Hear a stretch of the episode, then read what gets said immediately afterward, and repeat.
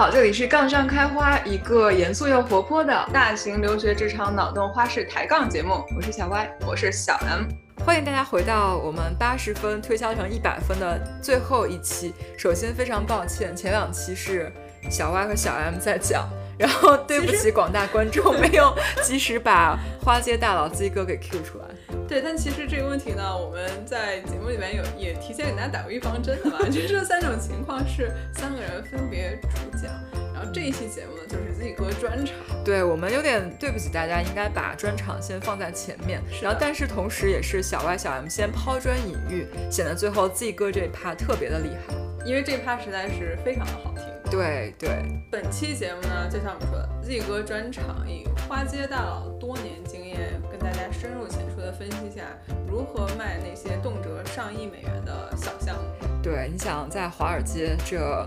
每一笔交易都牵动了全球经济的心。这跟我们前面两期的内容有了质的飞跃。对于就觉得我们之前那些项目吧，就是属于你自己在小打小闹，嗯，也不就那么点钱。但是 Z 哥他们这项目可就厉害了。对，不仅是对本公司，对于整个市场都有非常大的波动。是的，那最后我们还会听一下 Z 哥的一些呃 personal 的分享吧，因为我们之前节目也提到了 Z 哥刚刚回国，离开了华尔街，投身建设祖国的事业中。嗯，Z 哥是出于什么样的一些考虑，呃，做出了回国发展事业的这样一个决定？嗯，也是请他跟大家稍微分享了一下下。嗯，在节目的最后，请大家继续呃听听看。对，我们就话不多说了，下面听 Z 哥来分享吧。那接下来我们就分析第三种情况，那就是 Z 哥的主场要开始了。嗯，Z 哥，你准备好了吗？我。我我叫不紧张，Z 哥都快睡着了是吧？Z 哥可不可以跟我们分析分享一些作为资深乙方，作为其实 Z 哥 Z 哥算是资深乙方爸爸，他是认真的掌握了核心技术的。那甲方之所以来找他们买，是因为他们公司有压箱底儿的呃技术和产品是甲方自己无法做到的。嗯，那在这种时候这个洗耳恭听你的故事了。对，确实是啊，相对来说，在啊金融领域嘛，其实嗯，简单的来说，卖东西其实都是一样的东西，都是在公交车上你拉着一个人，哎，你知道安利吗？其其其实本质本质上，我我觉得本质上是是一样的东西，只不过是卖的东西可能你安利是十块钱就可以买的，呃，这个东西可能甲方一拍板，可能一亿美金就花出去了。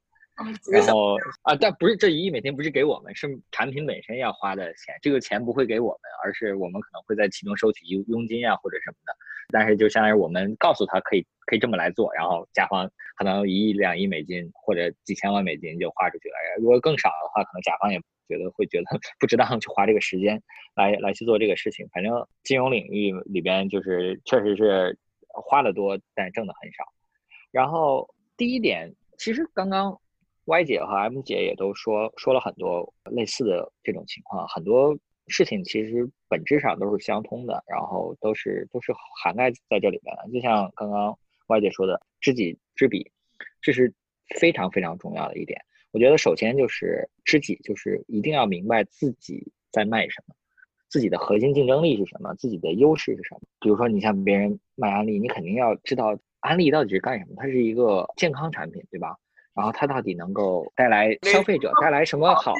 好处？所以你你这时候卖安利，你一定不能说人家 GNC 的好，对吧？你一定要要说你你安利的这个产产品是好，然后你安利的是是这个影响品，你不能给人家说你这个东西能能抗癌，是吧？这不是你的核心竞争力，一定要慎重考虑。当然，你要是真的是说你这个东西要抗癌，你一定要慎重考虑，你要你要考虑清楚，你要想越界这个做这个抗癌的产品。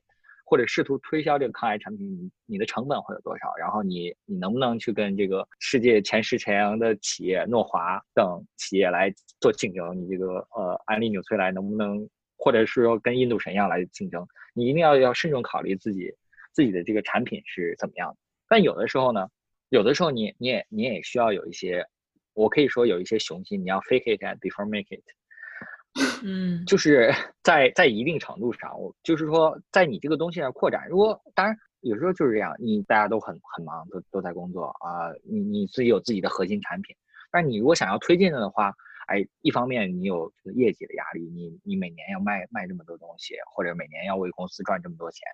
一方面有业绩压力，所以你你需要一直不停的奔着这个业绩，另一方方面你也想想要给自己升级产品，对吧？你升级产品升级的越高，这个可能客户更买更买账，但是如果你直接给老板说，哎，我要升级这个产品。老板会说啊，不行，咱们有这个压力，你先去卖卖好这个东西。那所以最好的是让客户给你付钱卖这个东西。所以在这种情况下，你卖的这个东西是是一个有些虚构的，但是你要明白这个是要能完成的。你像硅谷的那个什么节，最后哦，最后这个东西呃编的很大，最后自己根本做不出来这个东西，然后最后自己锒铛入狱，然后也也也被从这个行业禁足了，然后。被被拍成了各种纪录片来警示后人，所以所以你一定一定不能成这样，而是你应该成为这个另外一个某硅谷大佬，这个画着大饼，你画着画着大饼，他就把这个火箭送上天了，对不对？是吧？这个就是这个就是提高。你看投资者不停的给你花钱，然后你就一直给人家回报。我我我我今天我今天发一个一吨的东西，明天发两吨的东西，我过几天把人放上去了，然后过几天我还整了一个什么跳跃。哎，客户给你花钱也花着爽快呀，是吧？所以就是有的时候你要在一定程度上 fake it before make it，但是这个建立的前提是你一定要知道你自己的核心竞争力是在哪里。你你就算暂时做不到，你可以用你的这个竞争力核心的这个技术能够达到这个东西，要不然你最后欺骗了消费者，最后也欺骗了自己。那么这是我说的这个是知道自己的这个在卖什么。那这个我必须要挑战一下，你觉得这个硅谷那个什么姐 和这个硅谷那个什么哥，这他们在 fake 的时候到底哪里出了偏差？对，我觉得其实最大的偏差就是，我个人觉得是他们的啊核心技术能力是有差别的。这个什么姐呢？他说句实话，他没有能力能做到，就是他画一个愿景，但他没有能力来做到这个。他就是现有的很多技术。在这个能力上是不存在的，它需要进行一个完全开拓性的领域。那对于这个什么歌呢？它的领域其实虽然虽然非常高大上，我不得不说非常崇拜它，但是不得不说它的很多技术是已经有定型的啊。各个国家已经把人送上天六七十年了，然后美国登月也也四五十年了，所以相对来说这个技术是很成熟的。那么 M 哥呢，他就。核心是把这个成本给压低，然后变得是更为廉价。那么这方面肯定是有很大的技术跨越，但是相对来说，它不是一个完全开拓性的领域。当然，他做了很多开拓性的工作，但是这个不是一个完全未知的。所以在这个领域下，他来招揽人才了，他非常有目标性的来进行一个呃研究和推进。而且说句实话，他也花了相当长的时间来啊把这个这个事情做好。那么对于那个姐来说，她。我不知道他的初心是只是想要赚钱，还是想要真的做好这个东西。但是从从结果上来看，他啊招募的人才也好，还有啊推进的领域来来说也好，都是啊离现实离理想差距是非常的大的。所以这方面我感觉更倾向于它是一个呃诈骗。当然可能跟跟国内的某个某个 PPT 哥也是有点类似的，就是相当于是。啊，有有点这个这个纯粹的以这个啊个人利益为为主的，而不是没而不是真的想在这个行业来耕耘，来做出一些什么东西。当然，这这只是我一些个个人看法。听下来，我觉得好像对我们虽然说 fake it before make it，嗯，但这个 fake it 其实只是一种对于我能实现它，其实是有很高的信心的。嗯，我只不过是现在需要一些更多的人来支持我，我需要我需要去启动资金，才能把它转化成为现实。而不是我真的只是有一个空想，没有任何的理论支持的情况下，我就开始嘎嘎画大饼，那这种就更容易成为诈骗。对，没错。歪姐这里要 challenge 一下，要挑战一下。歪姐之前还蛮好，就是去年吧，应该是就是 H 姐出事以后，然后也有很多人讨论，就是对于这种初创企业，其实现在有挺多都是在做 fake it before you make it。然后国，尤其是国内有一个论调是说，很多时候大家在做 startup 的时候，一些愿景都是以现在的技术无法实现的。但是这个时候大家画饼，然后以及在很多人有点像在赌博的意思，在赌什么？就是在赌你你的这个募到的资金在烧完之前能不能把它做出来？对，就是这个行业的科技有没有进步到可以把你画的饼实现的情况。然后对于 H 姐就是她自己虽然做不出来，但是这个行业也没有做出来，就导致他不得不自己去把这个这个风口给堵上，但是他又没有这个实对，又没有这个实力。然后很多国内，我现在听说他们当时在开玩笑嘛，就是说很多时候大家画饼，就是没有觉得这个饼自己能烙出来，而是我只要能够把这个钱烧到有一天这个行业一起把一些饼烙出来，那我其实就没有在骗我的投资人。然后或者说你只要能在这个饼画出来之前找到一个人接盘，就把你这个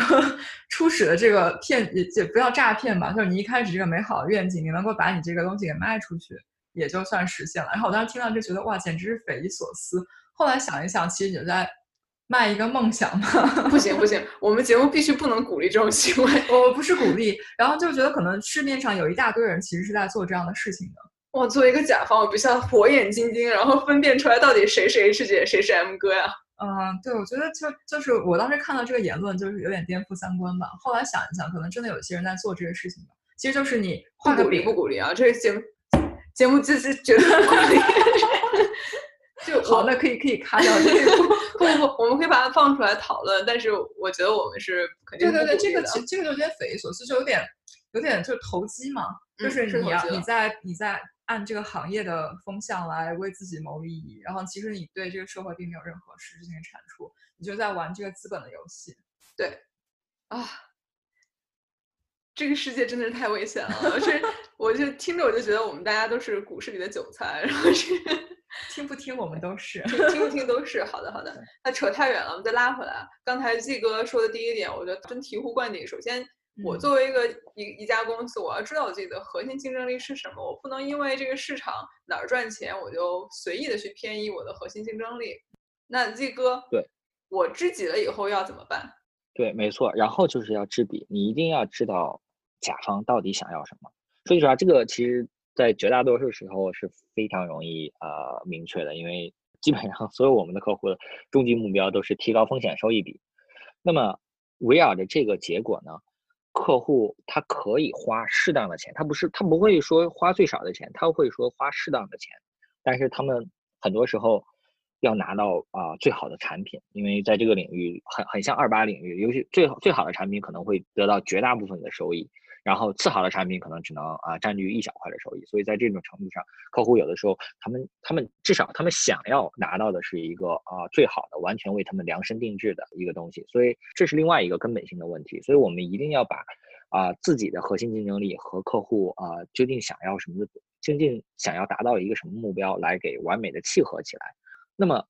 完美的契合这个过程。就是在你知己知彼了之后，那么这么这样一个过程，就是相当于是你要说服啊甲方啊为什么你需要你们的这个产品？因为说句实话啊，在市场上啊，很多时候就像刚刚 M 姐和 Y 姐也都提到了，其实有的时候甲方不明白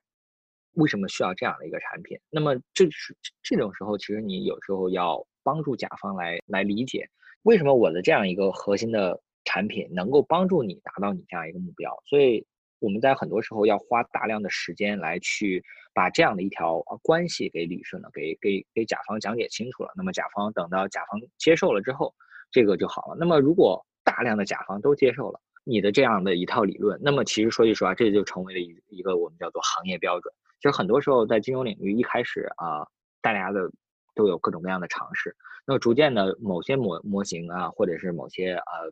方法啊，解决方法可能就在其中啊脱颖而出。那么脱颖而出之后，大家普遍接受了之后，就成为了甚至成为了一种行业定律。那么大家就都需要这样。在我们这个乙方，当然有有各种各样的啊各种各样的乙方，各种各样的类型啊，为甲方的前中后台都要服务的。那么那么有某些某有某些公司就是自己提出来了这样的一套方案，那么之后就成为了一个行业标准。可能这个公司只有我听说的某个 M 公司，他们在做了啊。在做的某一个产品，那么其实他们整个公司好像只有十个人，还有其中有三三三四个人都是啊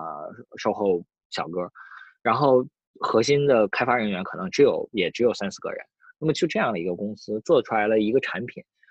几乎在这个行业里面，几乎每一个公司甚至无论是甲方还是乙方，每一个公司都要付一部分的钱来给这个这个这样一个小公司来买它这样一个产品，因为它这个产品确实是，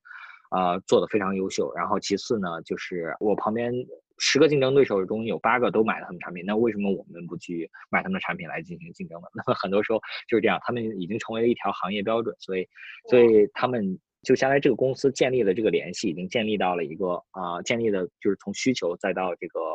啊，满足需求这样的一个关系已经建立到了一个更更高维度的地步。那么，所以我就说，这样来看是一个非常成功的。呃，想插一个问题，你刚才提到很重要的一点是要说服甲方为什么他们需要你们的产品。那这个时候我还有点好奇，很多时候是你们主动去找不同的甲方去开门见山的说我们有一个特别好的产品，觉得你们需要这个，还是甲方其实会大概有一点想法，然后来找你们，然后你们再去给他推销。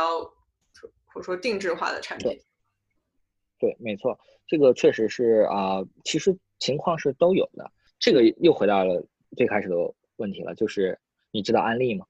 这这句话就是，其实就是做一个自我介绍。然后有些人知道安利，有些人不知道安利。那么在对于他们来说，你肯定要用啊完全不一样的推销策略。那么对于我们来说啊，简单的说就是。我们是我们属于一个相对来说比较小的公司，那么这个市场上也有很多非常大的公司，那么啊，大部分甲方都和这些大的公司都建立了一个长期合作关系，比如说各种大的投行，那么他们都有一个非常长期的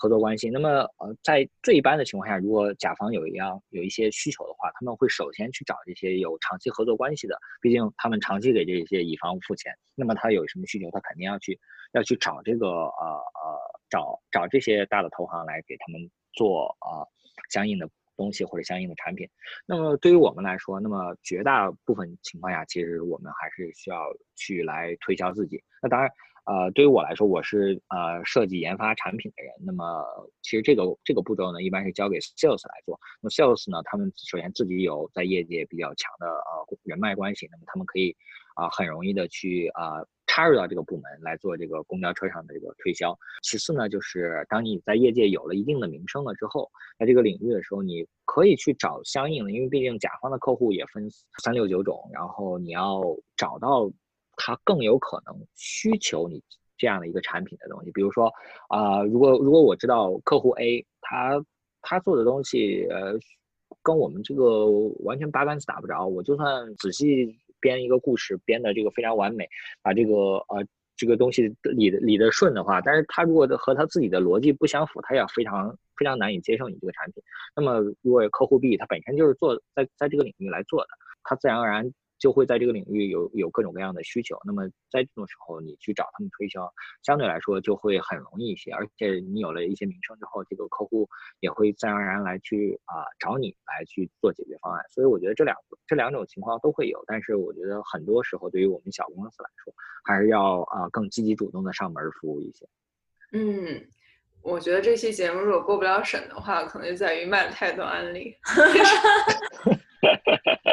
季哥，你上次跟我说，你是不是回国加入安利去了？我，这这是商业机密，这个不能跟你说。八成没跑了。好的，哎呦，扯远了。嗯，季哥，请继续。刚才说到了说服了甲方爸爸，为什么需要这个东西？对，然后其实说服的时候，有的时候也也有很多技巧的啊。其实刚刚你们也提到了，就是有的时候。我们我们当然想要卖客户一个一百分的东西，然后想要让客户觉得啊，这个东西是为我量身定制的，那肯定是我要做展示的时候给他就啊构建出来这样一个非常非常完美的图景。但是但是很多时候客户是很矛盾的，他既需要这个啊非常完美的东西，但是有的时候又需要这个立竿见影的效果。那么这个时候可能就是你需要很快的。啊，标准化的给他提供一个六十分的产品，同时给他讲出来啊，到底八十分会什么样，一百分会是什么样，就相当于是一个推分阶段的推销。那么六十分的产品可能根本就是和这个量身定制完全没有关系，量身定制只是量身定制了一下 PPT，然后这个产品本身是一个 非常标准化的一个产品，对吧？那么但是但是客户看到了这个之后，是不是？对啊。PPT 的量身定制是不是也基本上局限于把对方公司的 logo 放上去？对，确实是啊，有的时候是只是简单的换一些 logo，换一些这个呃呃换一些名字，呃，然后或者穿插掺呃删除或者添加几个呃固有的这个版面。嗯，有的时候可能是我们要把啊用客户的一些简单的啊。客户本身自己的数据，我们能查到的一些公开数据啊，放到我们的这个模型里面，然后跑一跑，然后然后来解决。但是这个模型是一般是情一般情况下在推销的时候肯定是标准化的。那么我们就是就是有一系列的标准化的这个产生这个结果，让客户觉得哦，你们花了好长时间来做我们这个这个模型，这个肯定是他一看数据就知道啊，这是完全是为我们公司量身定制。但殊不知，其实背后的 一系列的这个东西都是标准化产出的。啊，所以，但是呢，我们一定要让客户这个觉得自己是非常重要，自己是 VIP 啊，VVIP，然 后，然后，我作为一个甲方，我我们虽然不买金融产品，但我买很多数据产品。每次我看到对方过来跟我量身定制一个 PPT 的时候，我其实心里门儿清，我知道这个东西你就是给我换了个 logo，然后 最多花了两天时间从网上抓了点数据，我绝对不是什么 VVIP。对，是是是，这真真的是这样。有的时候真的是两天的时间都不会花，我可能就我一个人花两个小时的时间做。对，然后那么这是这是第一阶段，因为毕竟其实说句实话，这个阶段是一个最最开始是一个双方相互试探的阶段。他们我们要试探客户到底有多么想要买这个产品，他们有多少的财力来去买这个东西。那么客户也要知道。我们能提供什么样的产品？我们啊预期收到的回报是多少？以及我们啊时间啊就是能花多少时间来呃投入在这个东西？所以这其实是一个双方。试探的试探的阶段，那么在这个这个阶段，我觉得是一方面我们要啊让客户觉得贴心，另外一方面呢，我们也要控制自己的成本。因为说句实话，虽然我们这个领域相对来说是比较精准的营销，但是可能成功率也不会达到百分之五十。所以在这个阶段，一定要呃控制好自己的产品。所以刚刚就说了，要要尽量让客户客户明白你在做什么呢？所以有的时候。啊，你要把这个东西弄得非常啊 transparent，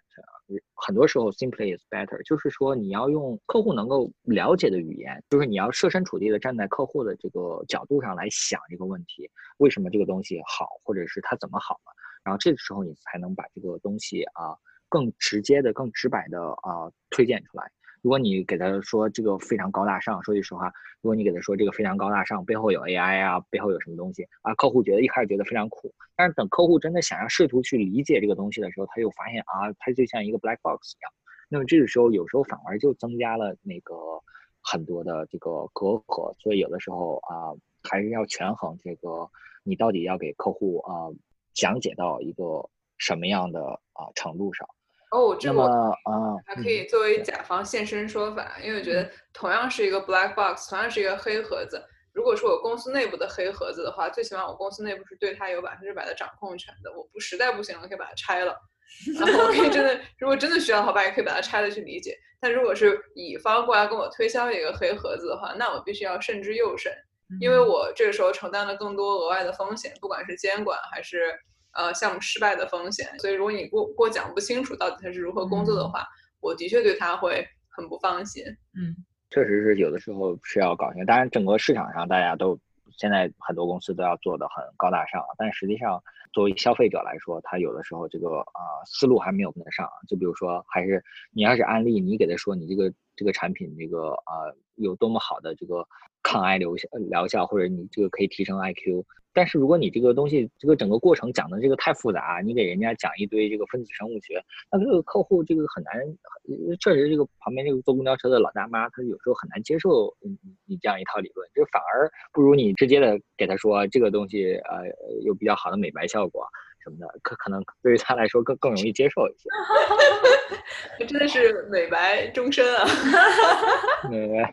然后，然后我还还想再稍微讲一下，就是在这个推销上，就是 卖卖东西上，还是要根据有时候根据你碰到的不同的不同的消费者，也不是不同的公司，而是这个公司里的不同的人，你有时候推销还是要有啊有不同的。比如说，对于一个公司来说，一般我们能接触的可能是有有的时候会接触直接的决策者，可能我们一般称为 CTO，。有有的有的是啊 CIO 啊首席投资官，有的时候 CRO 首席风控官啊，有的有的当然有的也有有的公司也有 CEO，这个呃执行官。那么这些人或者是有一些叫大 PM，然后啊大的 Portfolio Manager，那么这些人呢，他是决策者，这些人你一定要啊慎之又慎，重之又重。这些人你一定要给他讲清楚，因为这些人最明白他是他的东西是什么。他们也最清楚自己的目标是什么。那么在这种情况下，你一定要把这个关系理顺了。如果你把关系，你把这个推销的这个东西理顺了，你把自己的东西完美的展现出来，确实切合他的需求的话，其实整个过程会非常非常快，因为他们就是自己的拍板者。我记得有一次，我们就有一个啊 L 公司，然后当时我们给他讲了这个产品，然后给他发了几个样品，其实才刚刚过了两周的时间，等等到第三周，我们还说怎么没有回音了，然后紧接着。啊，我们的 sales 给我们说，客户已经把钱给打过来，哦，然后我们就非常，对对，我们就非常，我当时我们其实就觉得，我们自己都觉得非常震惊。我们说还没有，因为因为有些客户比较谨慎，还没有经过一个非常长的一个测试。但是这个这个这个 C tier 的人，有时候对于他们来说，可能根本时间就是金钱，对于他们来说，可能更想的更快速的看到这个效果，所以他们不吝于这个直接给你拍钱，让你把东 西给给弄出来。对，然后这是这是对于决策者来说，呃，一定要啊慎重。当然，当然对于有时候对于决策者来说，你只要话不投机，然后立刻就把你赶出去了，然后根本你你就不会有根本不会有下文。还是就是对于他们来说，时间是最宝贵。那么对于有些时候呢，是一个啊。是一个执行人，就是相当于是决策者啊，拍板决策。那么执行人要真的把这个项目给它落实了，或者帮方法给它落实了。那么这些执行人呢，有些是有 budget，的有些是没有 budget，的而是提供这个参考意见的。嗯呃。对于这个这些人，我们也要慎重对待。对于他们来说，为什么我说要慎重对待？对于他们来说，他们其实啊，作为执行人，他们有时候很会花时间在这个细节上啊，琢磨很多事情。所以有的时候他们的需求呢，就会非常非常的繁琐。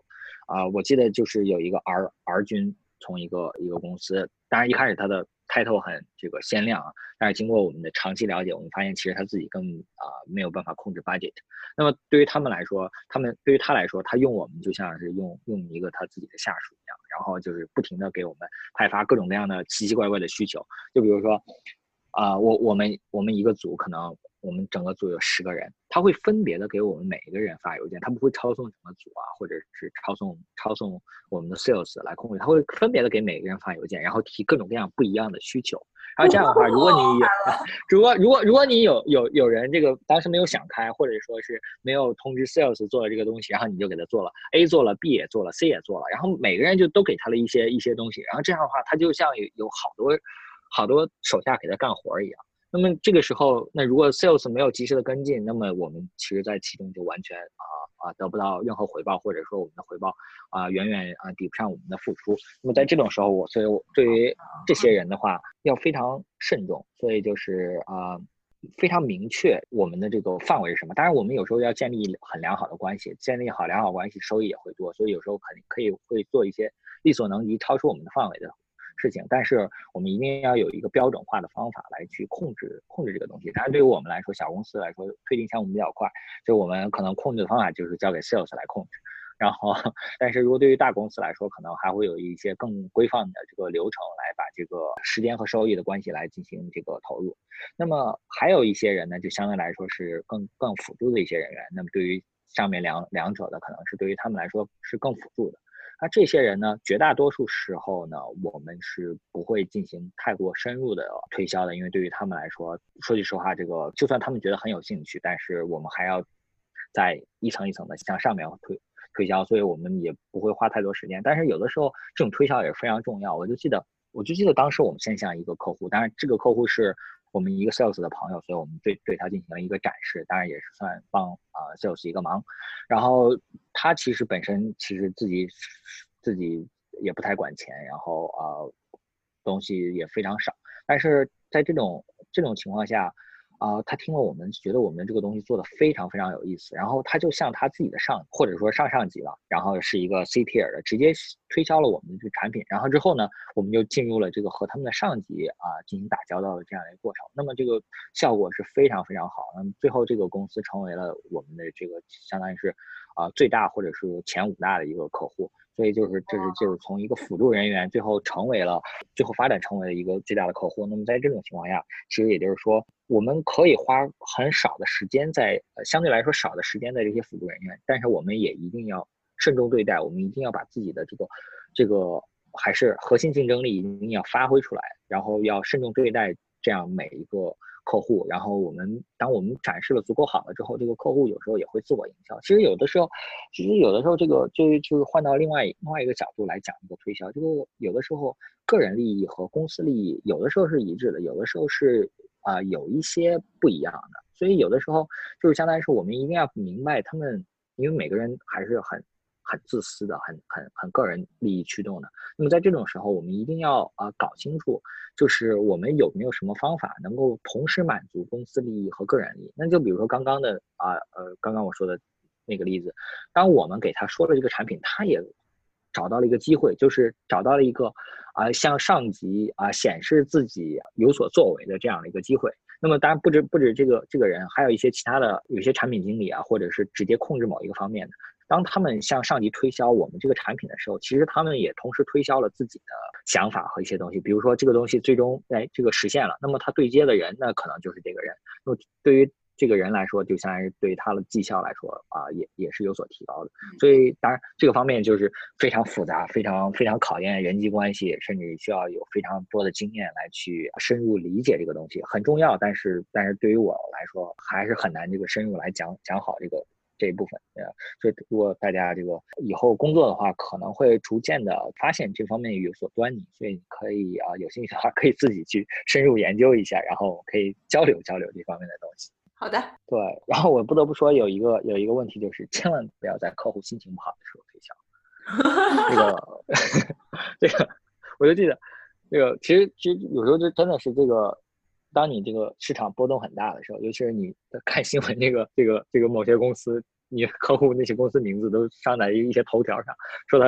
亏了多少钱，裁员了多少了，这个时候你就不要轻易去触怒他们，有可能让你们已经有的这个关系可能就灰飞烟灭。我就记得有有一个客户，我们当时之前已经做了两个月了，但是不是给他们喝，一直在做这个东西，就是相当于是我们已经保持联系，保持了两个月。然后这时候可能是去年七月份，呃，市场上有非常大的波动。然后因为我们已经建立联系，我们可以看到他们的一些啊收益的情况。然后我们就可以看到啊，他们亏了好多钱啊。然后但是如果用我们的方法，用我们解决方案，我们可以帮他们填上大部分的这个窟窿。然后我们就特别高兴，然后我就兴冲冲的发了一封邮件给他们，然后列举了如果有我们 和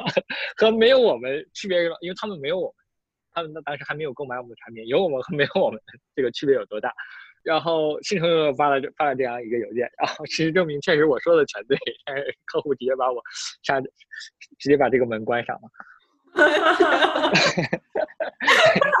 有的时候，当然当然可能可能可能客户和客户还是不一样的，有有些客户可能这时候还还还会挺自我反思的，但是如果有些客户这时候已经啊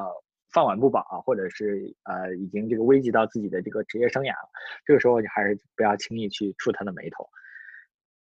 这好的，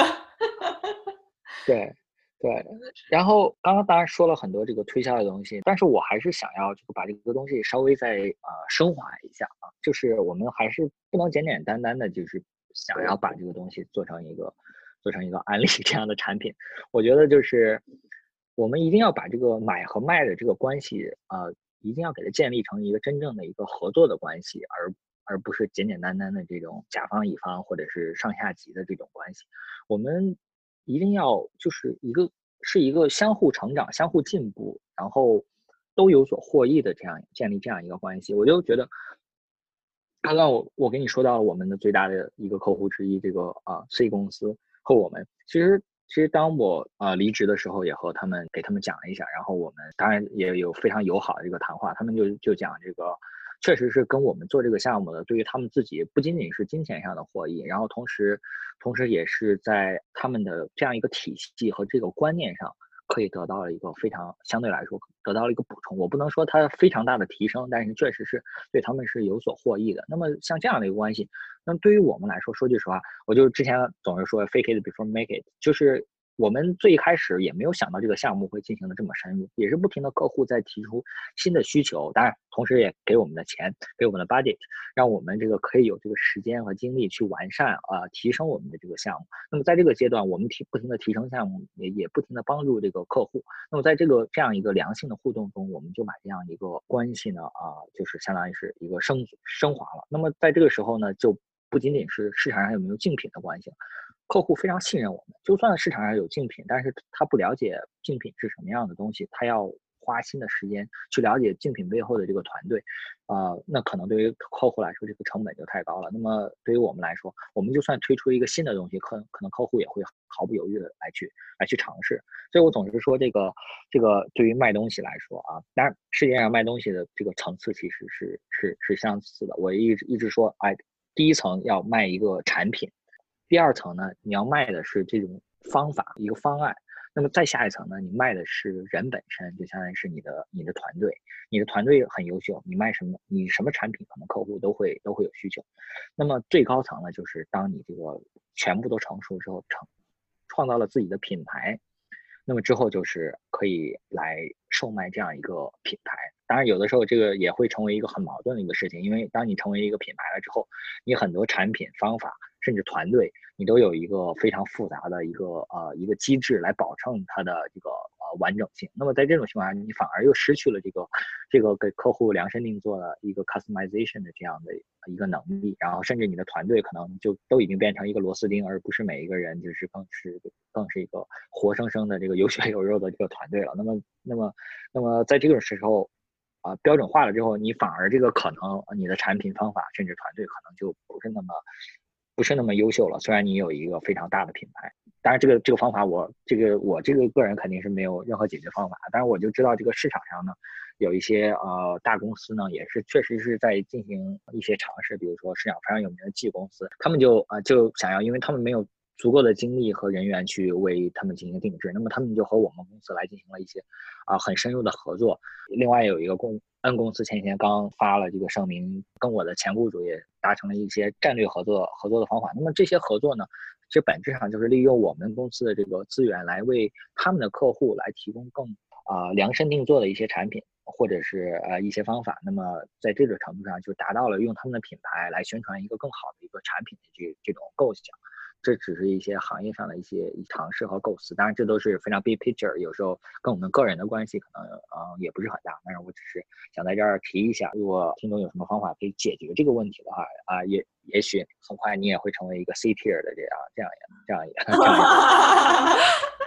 嗯，可太有趣了，感觉又又学到了很多知识面之外的，学到了特别多，真 的长了奇怪的知识，嗯。Z 哥刚才升华的这两点，我觉得是完全赞成。嗯，我们作为公司来说，我们其实很多时候并不是一锤子买卖，并不是只有这么一个东西可以卖给对方。嗯，很多时候我的产品要升级换代，那我怎么能保证你升级了以后，客户继续愿意付这个钱来买你这个产品？那我在又开发了新的功能，那如何让客户在已经用了我一套产品以后再去用我其他的产品？也就是说我。当我把一个客户变成我的粉丝，我在向他推销 别的东西的时候，都变都会变得特别的容易。比如说，Apple 出了新产品，大家对它的感觉就是 Apple 出的产品总不会太差，是就是总总不会太便宜。那你要找一个 找一个平衡。对，也是。所以 Apple 做到现在，像 Z 哥刚才的这个层次。从产品再往上一级到方法，再往上一级到人，再往上一级到品牌。Apple 其实已经真的是在卖品牌了。你说它的产品一定是每一项里面最好用的？那不是，但是一定是出来的每一项都会有人买账的。嗯。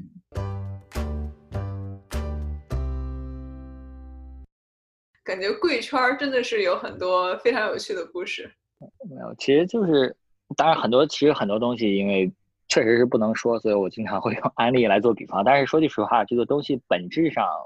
是一个类似的东西。世界上卖东西的东西，我觉得其实，当然最开始呢，就是刚刚加入这个工作的时候，我也我也会想着这个啊，怎么样能改变世界，或者是呃有一些更美好的愿景，肯定是对这边这个推销推销的这个安利小哥或者链家小哥，那肯定是心里很不满的。呃，不是很不满，就是很瞧不起的。但是当你做这个东西做多的话，会去发现这个其实可以，你可以说这个上升到哲学高度啊，上升到哲学高度、方法论高度。那么他们其实在本质上很多东西是相通的，很多是一致的。呃，不会因为你这个卖一个十块钱的东西和一个卖一个十 million 的东西，或者是十 billion 的东西有什么太大的区别。其实本质上还都是一个人与人的啊交流和沟通的这样一个过程。其实你当你掌握了真正人与人沟通的方法，这个。卖东西这个东西，其实相对来说就是一个更更小的一个更小的一个范畴了。那么，当你把人与人的这个关系理顺了，那么无论是你是啊下级向上级来推销，还是要支撑部门向决策部门推销，甚至是乙方向啊或者是乙方向甲方来推销，那么其实是都是要处理好人与人之间的这样一个关系的。这在这样一个。整个大框架下来解决。那么，那么至于你推销的是什么样的产品，自己的什么的竞争力，都可以放在这样一个框架下来来去思考。哇塞，Z 哥简直是为我们这一期升华。是的，是的，我觉得 Z 哥说的特别对。其实，as now day 都是人和人之间的关系。是的，是的，是的。那节目惯例其实是有一个划重点的过程。那 Z 哥这一趴，要不然你给大家划一重点吧。啊，那那我就那就我就就是简单的这个梳理一下整个过程，就是简单的说，就是首先要知己，然后知彼，然后呢要把这个己和彼用这种啊一些方式啊给更好的连接起来，之后呢就是要把这样的一个关系呢啊进行一定程度的升华，把啊一个销售和被销售的关系上升成一个合作，然后最后上升成一个对品牌的信任。啊，整体来看就是这样的一个流一个过程吧。嗯，特别好，厉害了。哎，其实我整场听下来，就我们分讨论三种情况：下级给上级推销，呃，支撑部门向决策部门推销，乙方向甲方推销。我其实听到几个共通点。嗯，就第一是沟通，沟通再沟通。是的，这沟通就是你知己知彼的过程，也是一个能够精准把握对方需求的过程。嗯，也是一个能够。确保你的工作并没有跑偏，还是在与对方的期望值是一致的一个过程。嗯，呃，第二点，我觉得好像可能又回到了我们给出的三个囊里面，第一个自信的过程。嗯，你对自己的工作是要有信心的，呃，对自己的实力也是要有信心的。嗯，甚至还有一个 fake it before make it 的过程。这句话。说实话，这句话其实，在第二期 Y 姐是把这话说出来了，被 M 姐的剪刀手剪掉了。大概是我的发音不够标准。哎，但但的确，咱们在这说的这种 fake it before make it 的情况，就是我知道，其实更多的算是一种对愿景以及对于八十分甚至一百分成果的一种描述。嗯，然后从而获得支持和获得。呃，预算或者说其他的资源来让你去继续实现它。我觉得这这里面也包含了一种出于对情况的理解和对于大方向的把控得到的自信。就是我很清楚的知道我的项目是八十分，但是我也很清楚到另外二十分是目前得不到，或者说另外二十分是不会影响我的大结果的。所以。我的这个 fake it until make it 可能是我的自信来自于我对于这件事情的理解和对于方向的把控，并不是盲目的自信，就是我随便做了个啥都觉得这个 特别好，嗯，说得好。哎，哎，说到这儿，我觉得确实是你说自信，其实真的是非常非常重要。然后啊，当然 M 姐知道啊，这个我是一个非常非常自信的人，我非常非常非常自信。我们 我们以前去去游轮的时候，那那时候刚来美国，你也知道这个我这个这个英语就属于这个中部偏远农村的这种英语水平，然后可以说是完全不会说英语。那么 在船上按按这个 M 姐说，就是跟跟这个外国人谈笑风生。虽然我根本不知道外国人，我也许知道外国人说的是啥，但是我我根本不知道我自己在说的啥，旁边人根本听不懂人说的啥。但是我就有自信，我就露出来这样一种自信的笑容，然后。然后这个这个可能这种外国人被我这样一个自信的感染了，所以非常的喜欢跟我交流。那么之后呢，到这个卖售卖产品的时候，哎，这个自信其实是非常非常有帮助。即使这个我的英语不怎么样，但是我会透露出来这样一个强大的这样的一个一个一个一个信心，就是我们这个东西，哎，世界上独一无二啊！你你有了就牛逼，你要是没有那就不行。那么其实其实这这种自信有的时候是确实是需要啊，确实需要有一定积累，而不是像我这种这种平白无故的自信。就比如说我我我的另外一个合作者，当然他算是我的这个呃。呃，小老板或者说这个领域的领路人，那么他之前在这个呃我这个工作这个领域就深耕了很多年。其实所有的我的大老板、小老板，他们都非常有自信，因为他们这个已经在这个领域深耕了很多年。我大老板就常说一个一个一个事情，就是这个领域根本没有他回答不了的问题。你可以想象，这这是一个一个什么样的自信才能说出来这个东西？就是说他建立在自己的实，虽然不一定他说的是对的，但是他肯定能够很自信的把这个东西给你讲出来，讲出来这个这样一个原理。那么这个时候客户就会很信服。那同样我的这个小老板也是一样，我我经常跟小老板一看。出去跟客户开会，那么小老板最开始呢，总是会自信满满的把自己的履历给列举出来，然后就是给他给他营造出来一种这个我就是这个领域啊最厉害、最行业专家的行业专家的人。那么那么你们雇我，那就肯定没错。那么这种情况下，就是不仅仅是给我们的团队一种信心，而且给客户一种信心，就相当于是他选择我们是有交代的，肯定。会有一个不错产出的东西，所以这个自信也会感染到，无论是甲方还是乙方，自信都是就相当于是提供了一个纽带。那我就记得，就是当时很多事情当时转移到我头上了之后，然后呃，让我一开始。做推销的时候，我发现我就一开始没有这样一个非常强的底气。这个时候的客户可能也会暗暗的怀疑，哎，这个这个小年轻到底能不能干好这个事情了？那么之后呢，经过一段时间的啊一段时间在这个领域的深耕了之后呢，那么我现在再去找客户，我去给他们讲东西的时候，那我摆出了一副就是非我不可、没我不行的这种这种这种架势。那么这个时候客户呢，哎，听起来啊好像似乎就对你会更更有信心、更放心的样子。十分同意，对 Z 哥自信绝对是十几年的见证。那个这绝对是这种是吧？五道口某校降分录取加 这个加四点零 GPA 加加对加这个纽约某校呃一路给的自信，然后也是携携带到了工作中。呃，但我我想说的是，的确，大家再回去听一下我们第二期的锦囊，就我们每个人能够胜任一份工作，其中有很大的部分是来自于自己的实力，但其实可能有更大的一部分来自于对自己的相信。嗯，当你自己相信自己能做好这件事情的话，你这个由内而外的传递给别传递给其他人的话，才是真正的做到了自信的体现。嗯，今天的题目实在是讨论的十分有趣，也也令个人大开眼界。我也是，感谢。Z 哥愿意来帮我们当嘉宾，感觉也是收获了很多我们自己之外的东西。Z 哥倾囊相授，不吝赐教。对，我我我也我也收获了非常非常多的东西，从这个 M 姐和 Y 姐身上，觉得非常对我的这个职场非常非常有帮助。这商业互吹 派到此结束。那其实我很想问，就此引申一个小话题。那 Z 哥，我们知道在疫情中是吧，千辛万苦刚刚回到国内，马上就要投身于报效祖国、建设二十一世纪的叫什么叫什么全面全面二十一世纪全面小康社会的建设之中。对，Z 哥马上就要投入到二十一世纪全面小康社会的建设中。其实很想听一下 Z 哥的心路历程是如何。就如何权衡了目前自己在花街的职业发展和国内的一些发展机会的？对，我觉得美国其实生活还是挺惬意的，但是，嗯，我觉得就是，嗯，刚刚当然我讲了这么多，其实我自己很多很多时候是做不到的，很多时候都只是只是看到同事这个非常非常厉害，所以我。所以我就非常羡慕他们总结出来的一些方法。那么其实就我刚刚说到很多事情，其实最后要啊归结到一个人与人的关系。但是，但是我刚刚也说到了，我这个英语一直不好。啊，我觉得英语这个东西还挺吃天赋的，所以我感觉我可能这辈子在英语上在进步的这个可能性不大了。那么如果你一个语言不够好的话，就是相当于是你不能跟客户出去喝酒聊天。聊的不是工作，而是聊的是其他的任何的八卦，或者说你道听途说的东西。你你人家说一个呃